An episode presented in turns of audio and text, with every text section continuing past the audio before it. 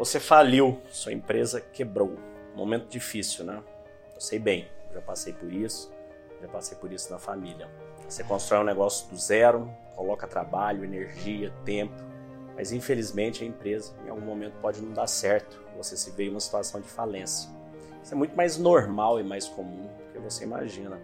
Nos Estados Unidos, os empreendedores de startup, quando já tiveram algumas falhas, né, faliram a empresa, muitas vezes eles são até mais valorizados, porque eles já passaram por aquelas situações difíceis, eles já foram valorizados por aquilo.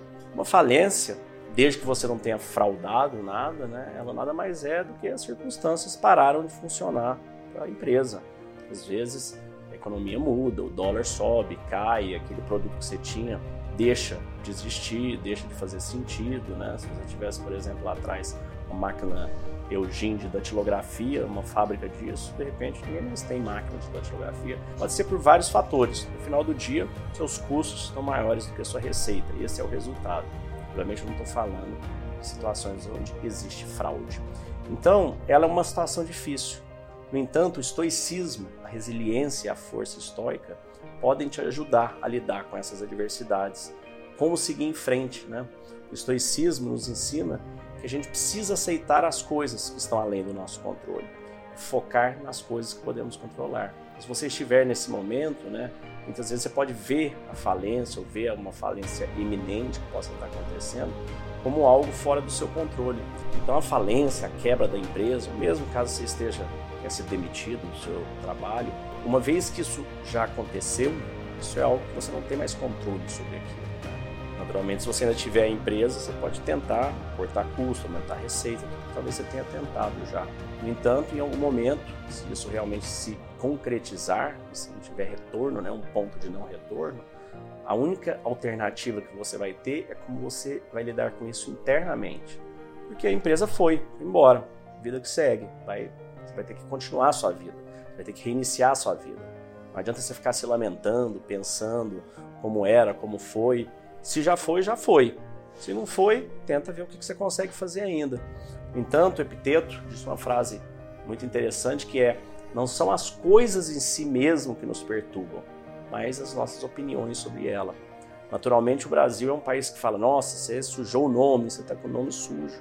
E eu, como já passei por isso algumas vezes, com amigos e com família, eu disse: não existe essa questão do nome sujo, né? Seu nome está com restrições, com Serasa e tudo mais. Mas se você, mais uma vez, não fraudou, não deu golpe em ninguém, você simplesmente falhou.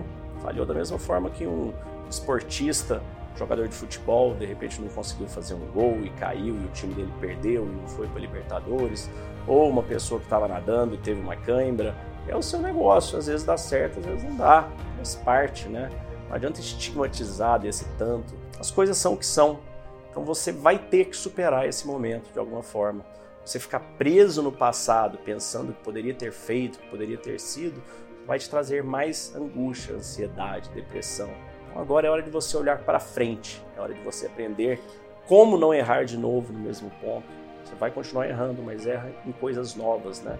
Então o estoicismo nos traz uma outra lição importante, né? Não há grandeza onde não há simplicidade, bondade e verdade. Precisamos ser simples e verdadeiros em relação à nossa situação atual e manter a bondade conosco mesmos e mesmo com os outros ao passar por essa adversidade. É importante você lembrar que a falência não é o fim do mundo e não te define como pessoa. O estoicismo nos ensina que nossa identidade não está ligada ao nosso sucesso ou fracasso. O que define é como lidamos com essa situação.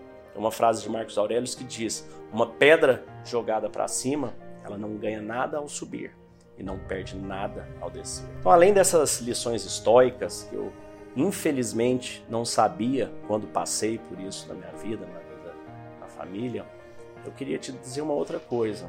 Quando eu passei por isso na época, um momento muito difícil, muita dor, tudo.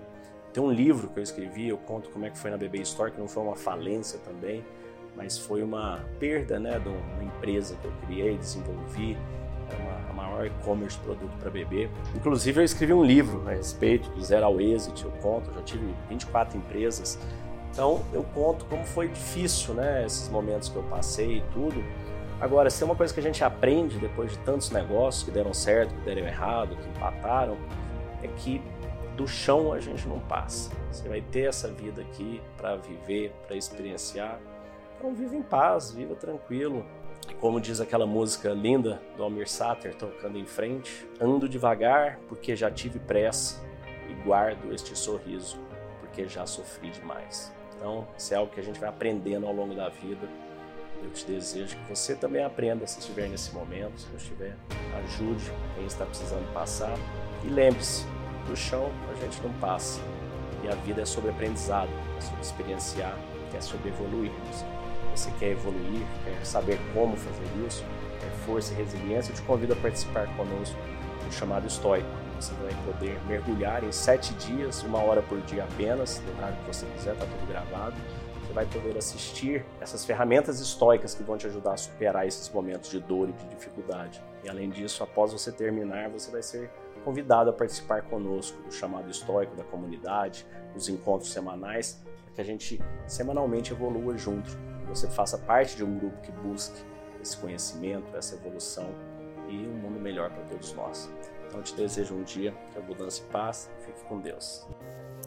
Oi, Léo, boa tarde. Boa tarde, grupo. Estou aqui para agradecer pela imersão, por esses sete dias de, de encontro. Realmente foi uma semana maravilhosa, pelas meditações e pela ideia do diário eu realmente precisava dessa, dessa pausa na minha vida. Uma pessoa agitadinha, já deu para perceber, né? Estava precisando dessa pausa de verdade.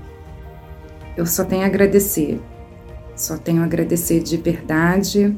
Agora eu vou estudar para agregar, para juntar né, o, o, estoicismo com o trabalho que eu faço de, de estudo de personalidades.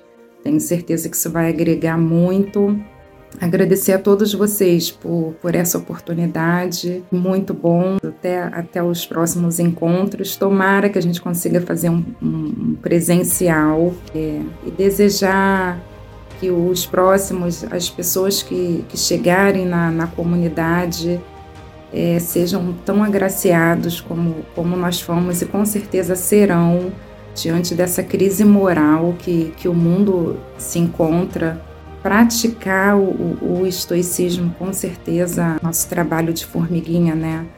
Talvez a gente não consiga mudar o mundo, mas já muda a nossa casa, já muda é, a nossa família, influencia o nosso ambiente de trabalho, um colega. Então, maravilhoso, maravilhoso trabalho, Léo. Parabéns.